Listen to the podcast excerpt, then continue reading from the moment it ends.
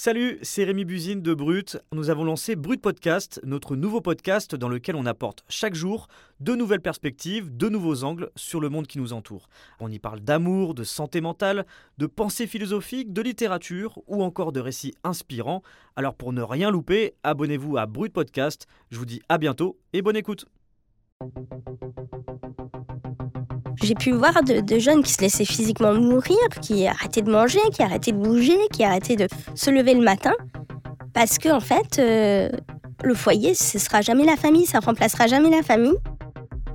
Le fait de ne pas parler, contrairement à l'administration pénitentiaire où c'est vraiment ancré presque dans la chair des collègues, euh, nous, on parle pas, mais c'est de l'autocensure. C'est-à-dire qu'on a une obligation de loyauté, alors c'est une obligation non écrite pour la PJJ, mais on a quand même une obligation de, soutenir notre, notre administration. J'ai déjà vu des gens euh, qui ont eu leur carrière euh, arrêtée, leur demande de mute bloquée, parce qu'ils étaient euh, trop revendicatifs.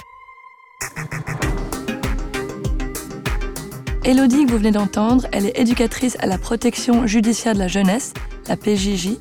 Depuis 15 ans, elle s'occupe de mineurs placés sous la responsabilité de la justice des adolescents âgés de 13 à 18 ans qui, à un moment de leur vie, ont commis un délit ou un crime qui les amène devant un juge des enfants.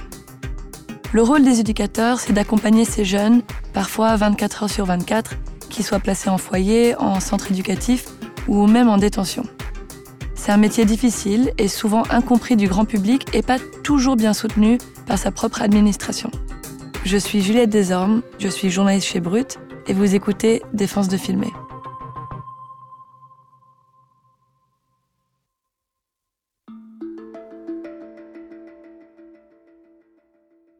On travaille avec des publics qui sont en marge et qui sont, euh, de par leur situation familiale, sociale, euh, d'insertion professionnelle ou même leur, rapport aux normes, etc., sont un petit peu extraordinaires entre guillemets et, donc ça peut donner l'impression de travailler là où euh, personne n'a réussi ou euh, où ils ont déjà épuisé tout plein de systèmes.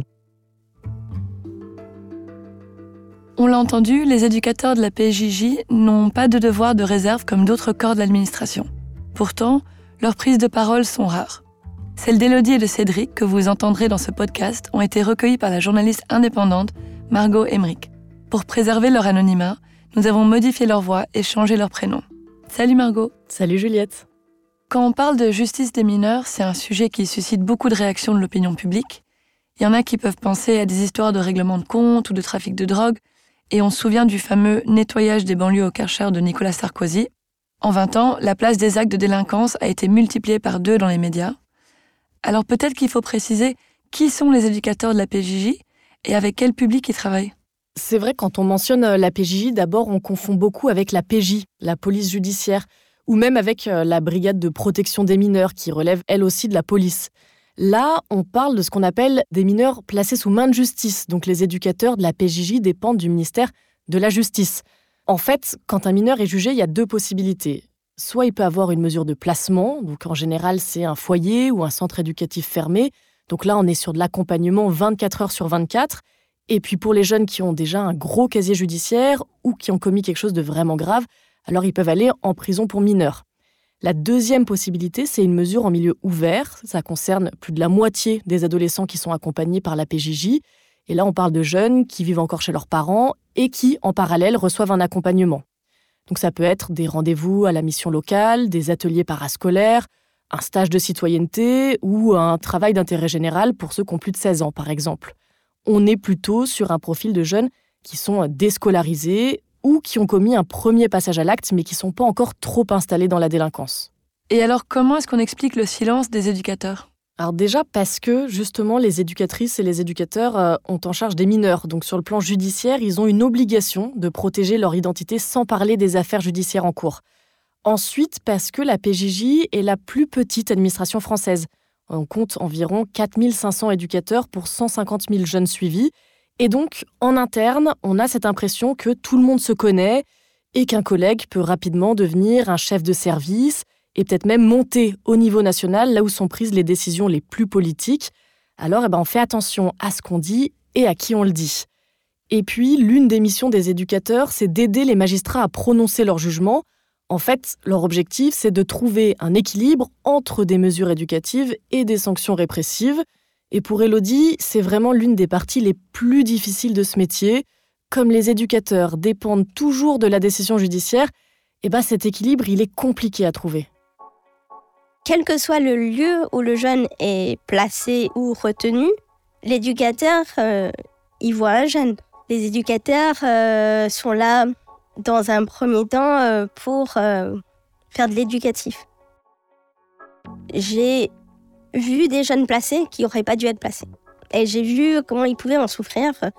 On a des jeunes qui sont placés parce qu'on pense que euh, sa vie de famille est trop compliquée, que les parents n'ont pas le temps pour le jeune là. Personnellement, je pars du principe que si le jeune n'est pas en danger, un placement, c'est vraiment pas l'idéal. Après, parfois, euh, le magistrat va nous ordonner de trouver un placement. Enfin, on est quand même sujet de répondre euh, aux demandes de la justice hein, en tant que fonctionnaire. On fait ce qu'on nous demande. Et ce qu'on voit, c'est qu'effectivement, euh, les CEF, donc les centres éducatifs fermés, sont souvent demandés par les magistrats pour se dédouaner un peu de l'enfermement. C'est-à-dire que plutôt que de demander une incarcération, on va demander un CEF en disant, eh ben, en fait, au moins c'est un foyer, c'est pas une prison, mais ça reste un lieu d'enfermement. Ça reste euh, une, c'est une alternative à l'incarcération. Le jeune n'est pas libre de se déplacer. Il n'a pas de temps libre à l'extérieur. Il est encadré en permanence par des éducateurs et il est enfermé entre quatre murs avec des grillages. Et voilà, c'est pas, pas une liberté. Il faut savoir qu'aujourd'hui, les centres éducatifs fermés, les CEF donc, concerne moins de 2% des mineurs pris en charge par la APJJ quand ils ont commis un acte au pénal. Pourtant, ce sont les dispositifs de loin les mieux dotés. Un CEF, c'est presque 600 euros par jour et par jeune financé par l'argent public, alors qu'une mesure en milieu ouvert coûte environ 30 euros. Elodie, justement, elle est euh, aujourd'hui dans une structure ouverte et sans dire que la prison n'est jamais utile, avec le recul, elle s'interroge sur la façon dont sont alloués les budgets dans la protection de l'enfance. Quand on parle d'un foyer de 12 jeunes avec 14 éduques, on, a des moyens. Après, on peut se poser la question de l'utilisation des moyens. Est-ce qu'on les met au bon endroit? Euh, Avec euh, certains budgets qui montent et d'autres qui descendent, forcément, c'est un équilibre qui dépend beaucoup de l'opinion publique. C'est un, mouvement cyclique de savoir est-ce qu'on va faire plus de répressif ou moins de répressif, plus de prévention ou moins de prévention. Parce que euh, une loi appliquée peut avoir des conséquences immédiates. Moi, j'ai observé une augmentation des incarcérations suite à la loi Touraine. Donc la loi Touraine, c'était une diminution des lits en hôpital. Et quand on diminue des lits en hôpital, ben on va pas prendre chez les euh, paraplégiques parce qu'ils ont besoin de leur lit. Et on va pas prendre euh, chez les personnes qui ont des cancers parce que quand même ce serait inhumain, on est d'accord. Du coup, on prend, ben, on prend en psychiatrie. Et les premiers lits à fermer en psychiatrie, c'est la pédopsie. Et pour complémenter cette fermeture, on s'est retrouvé avec des gamins avec des troubles psy en détention. Donc quand on baisse des moyens dans un service euh, public, eh ben, on va avoir des répercussions sur les autres services publics. Et donc euh, actuellement, bah, effectivement, à la PJJ, on a une augmentation de prise en charge de jeunes qui sont porteurs diagnostiqués de handicap, euh, troubles de l'apprentissage, troubles du spectre autistique. C'est des gamins, au départ, ils sont pris en charge dans la protection de l'enfance, mais quand il y a un passage à l'acte, ils passent au, pénal, direct. Alors que c'est des gamins qui devraient être pris en charge à 98% au civil et 2% au pénal. Et du coup, c'est la PJJ qui s'en occupe, et nous, on n'est pas formés pour le handicap, alors c'est en plus, c'est inefficace au souhait.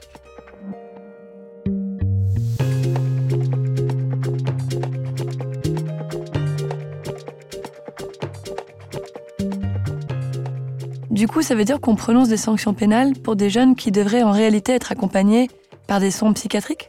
Oui, et d'ailleurs, de la même façon, pendant des années, les magistrats ont beaucoup utilisé la prison pour les mineurs étrangers qui n'avaient pas d'hébergement, par exemple. Sans que je puisse l'enregistrer, une autre éducatrice que j'ai rencontrée me racontait qu'absolument tous les jeunes qu'elle avait vus arriver en prison étaient passés par l'aide sociale à l'enfance.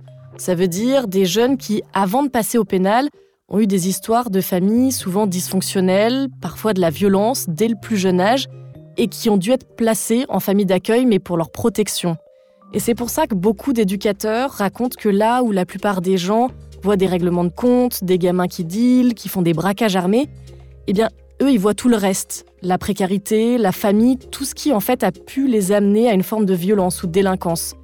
Alors avec son parcours plutôt varié au sein de la PJJ, j'ai demandé à Elodie si elle partageait ce constat et comment on fait en tant qu'éducatrice pour travailler dans les situations les plus difficiles. L'aide sociale à l'enfance, clairement manque de moyens pour euh, prendre en charge les jeunes les plus complexes, avec les situations les plus euh, dysfonctionnelles. Et du coup, euh, ces jeunes-là, s'il n'y a pas un lien qui se fait à un moment donné qui fait qu'ils vont tenir, eh ben, ils se retrouvent à être déplacés de foyer en foyer, de famille d'accueil en famille d'accueil parce que ça va pas, au lieu de gérer le problème sur le coup en disant bah tiens on va pas le rejeter ce gosse parce qu'il faut le gérer il faut va falloir le garder jusqu'à ses 18 ans donc il faut qu'on s'en occupe vraiment une bonne fois pour toutes et qu'on règle le problème. Parce qu'un jeune qui change de foyer tous les six mois c'est un jeune qui euh, ne veut plus créer de lien ils sont, dans le ils, provoquent le rejet en fait parce que ils ont été blessés par des adultes parce qu'ils ont pas confiance dans des adultes parce qu'autour d'eux ils ont eu euh, des adultes défaillants donc en fait, euh, la bienveillance éducative, c'est de mettre des limites et de dire je veux que tu me fasses confiance, mais je veux pas être ton pote. Et ça, euh, il nous le renvoie souvent. Il dit ah, moi j'ai eu des gamins dire toi tu préfères tel jeune, moi tu m'aimes pas.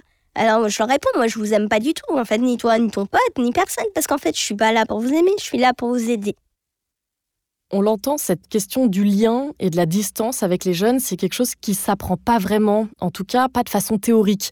Je trouve qu'il y a une expression assez parlante. On dit que les éducatrices et les éducateurs sont soumis à une norme d'authenticité, c'est-à-dire que au-delà de leur formation, ils doivent avant tout travailler avec ce qu'ils sont et avec ce qu'ils ressentent. Je crois qu'en tant que stagiaire, j'ai réalisé cette difficulté le jour où euh, le plus jeune, c'était le plus jeune du foyer, il était assis à côté de moi en regardant la télé et il a posé sa tête sur mon épaule. Et je me suis rendu compte, en fait, ce gosse-là, il a besoin qu'on le serre dans ses bras, il a besoin de contact physique, il a besoin de câlin, et c'est des choses que nous, on ne peut pas donner, parce qu'on ne doit pas remplacer les parents, on ne doit pas remplacer la famille. Je ne sais pas comment le décrire, parce qu'il n'y a pas de vrai mot pour décrire ça. En fait, le métier éducateur PGJ et puis éducateur tout court, c'est vraiment tenir là où les autres n'auraient jamais tenu. En fait, c'est avoir de l'espoir là où les autres n'ont plus d'espoir. Et ça, c'est quelque chose de qu'on peut tenir sur un temps et que après on peut se fatiguer aussi de toujours être là, de toujours euh, en faire plus que ce qu'on nous demande, les 110%, 120%. Euh, on passe beaucoup de temps à dire à nos collègues ne fais pas des heures sup, n'acceptent pas cette nuit supplémentaire parce qu'on sait qu'ils vont craquer et c'est des collègues souvent qui ont tellement d'énergie que quand ils craquent, eh ben ça, ça fait un trou béant dans une équipe et c'est toute l'équipe qui va s'effondrer. Il faut aussi protéger les équipes parce qu'une équipe qui s'effondre, c'est des gamins qui se retrouvent à la rue. Un foyer qui est fermé parce qu'il n'y a pas assez d'éducs, bah, c'est des jeunes, on ne sait pas où les mettre.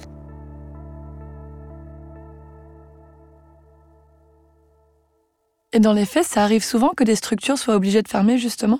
Alors non, en réalité, c'est vrai que c'est pas si fréquent. En général, euh, un lieu de placement ferme quand il y a vraiment d'énormes problèmes avérés, comme des cas de violence. En France, des éducateurs ont été condamnés pour avoir levé la main sur un jeune, par exemple.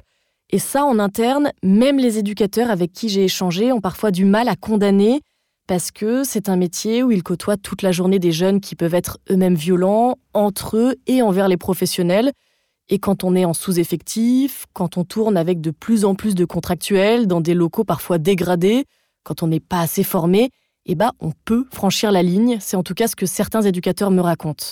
J'imagine que si on fait appel à de plus en plus de contractuels, ça veut aussi dire qu'il y a un gros turnover dans les équipes. Oui, absolument. À la PJJ, on a un taux de vacances d'environ 6%, mais c'est parfois beaucoup plus dans les établissements les plus difficiles. Et quand je disais que c'était un petit monde où les éducateurs se connaissent tous, eh ben c'est aussi un milieu dans lequel on connaît les structures qui fonctionnent et surtout celles qu'il faut éviter. C'est ce que me confirme Cédric quand je le rencontre au tribunal juste avant une audience. Lui, il est éducateur depuis une dizaine d'années et il a d'abord travaillé en prison pour mineurs avant de passer en milieu ouvert. Aujourd'hui, il est donc ce que l'administration appelle l'éducateur socle, c'est-à-dire celui qui va suivre une vingtaine de jeunes tout au long de leur parcours judiciaire et parfois sur plusieurs années. C'est lui qui fait notamment le lien entre les différentes structures de placement, mais aussi entre le juge et le jeune, avec la famille et avec tous les partenaires. Alors on est moins en bout de chaîne et du coup on est sans doute, il y a peut-être moins d'essoufflement professionnel dans la mesure où on est moins sujet à se confronter euh, à uniquement des situations très très très enquistées.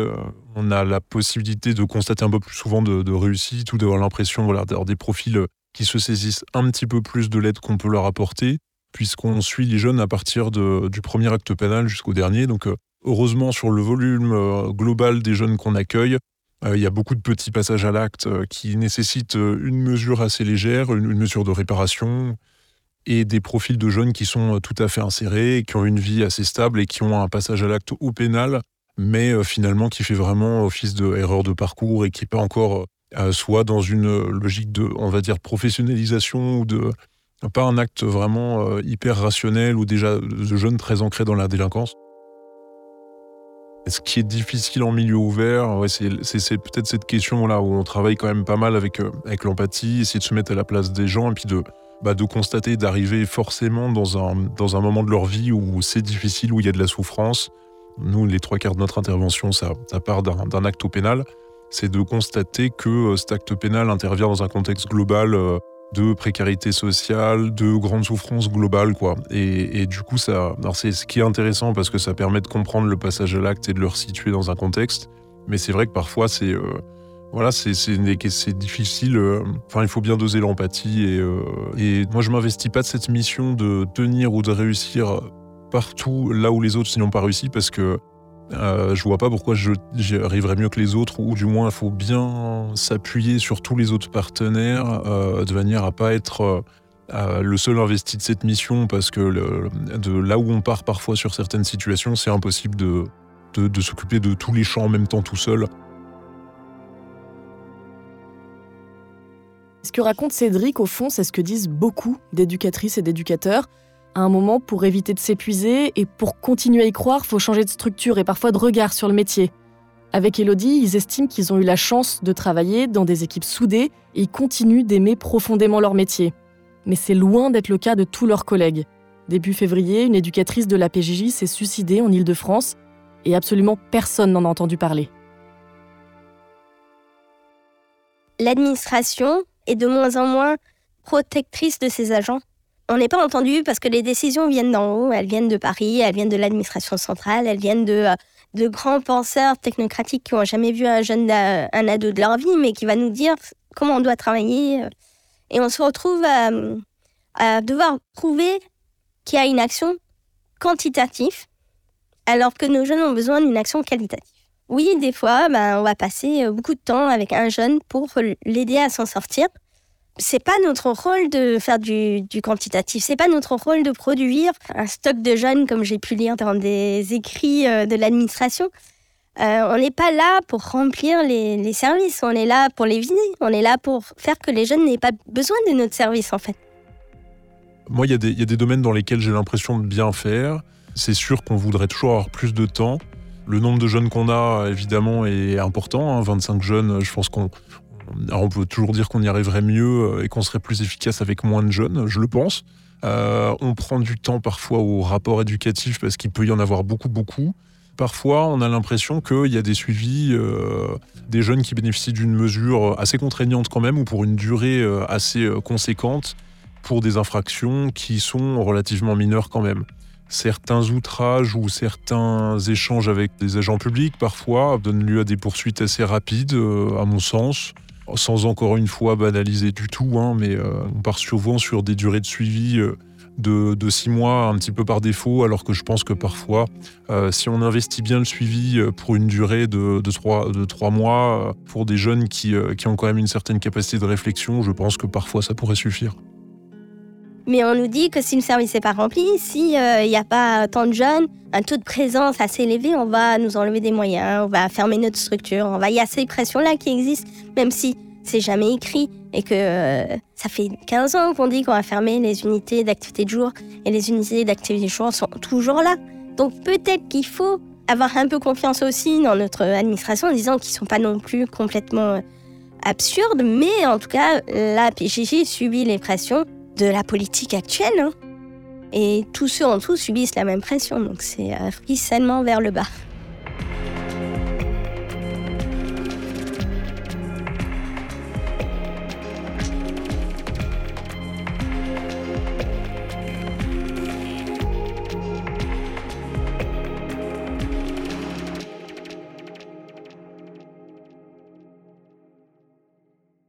Pour bien comprendre ce que font Cédric et Elodie, quand on dit qu'ils travaillent en milieu ouvert, concrètement, ça veut dire quoi? Par exemple, des ateliers, c'est quoi? C'est quoi la durée de suivi pendant la semaine?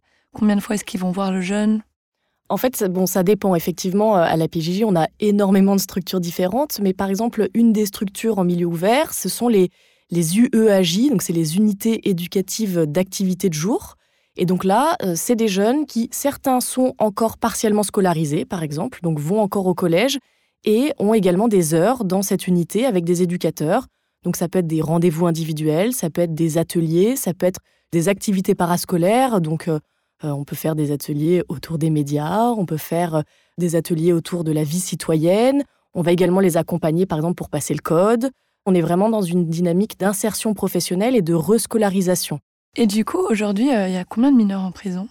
Aujourd'hui, on, compte environ 800 mineurs euh, incarcérés. Euh, c'est assez faible finalement euh, par rapport à la population pénale incarcérée au total. Ça représente près d'un pour cent des personnes qui sont incarcérées en France. Ils peuvent être soit en établissement pour mineurs, donc en fait on a six prisons pour mineurs en France, ou ils peuvent également être en quartier mineur dans des prisons pour majeurs. Et on a environ 700 places dans les centres éducatifs fermés. Et quand on parle justement des CEF ou des centres éducatifs fermés, ils ont dit que ça coûte 600 euros par jour par jeune. Pourquoi ça coûte si cher? Bah justement, ce qui coûte cher, c'est tout l'accompagnement euh, qui va être euh, mis euh, sur, sur un jeune. Donc on a à la fois le côté répressif, il faut les construire quand même, ces centres, donc ça, ça coûte cher. Et puis ensuite, il y a quand même le coût éducatif. Il faut payer des éducateurs 24 heures sur 24 qui accompagnent les jeunes. Forcément, ça coûte plus cher que des suivis en milieu ouvert où les jeunes euh, vivent chez eux.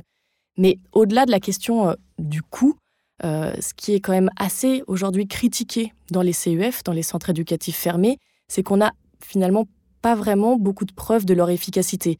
Il faut savoir qu'à l'origine, les CEF ont vraiment été vendus, ont été mis en avant comme des alternatives à l'incarcération. Donc politiquement, c'est pensé comme des centres qui doivent éviter la prison aux jeunes.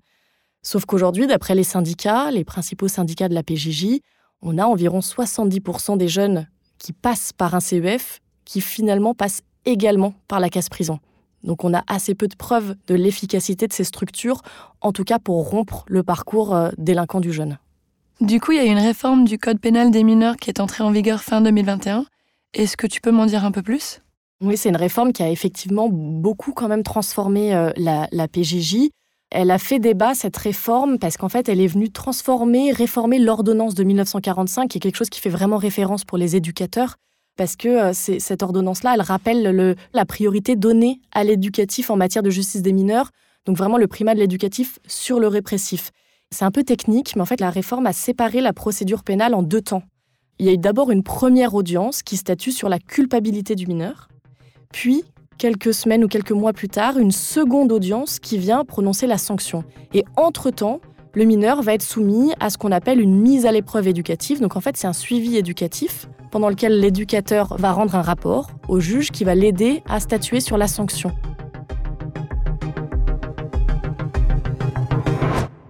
Le micro va ou les caméras ne vont pas? Vous venez d'écouter Défense de filmer, un podcast original de Brut, Paradiso Media et Spotify. Pensez à bien vous abonner sur votre application pour continuer de nous suivre et ne rater aucun de nos épisodes.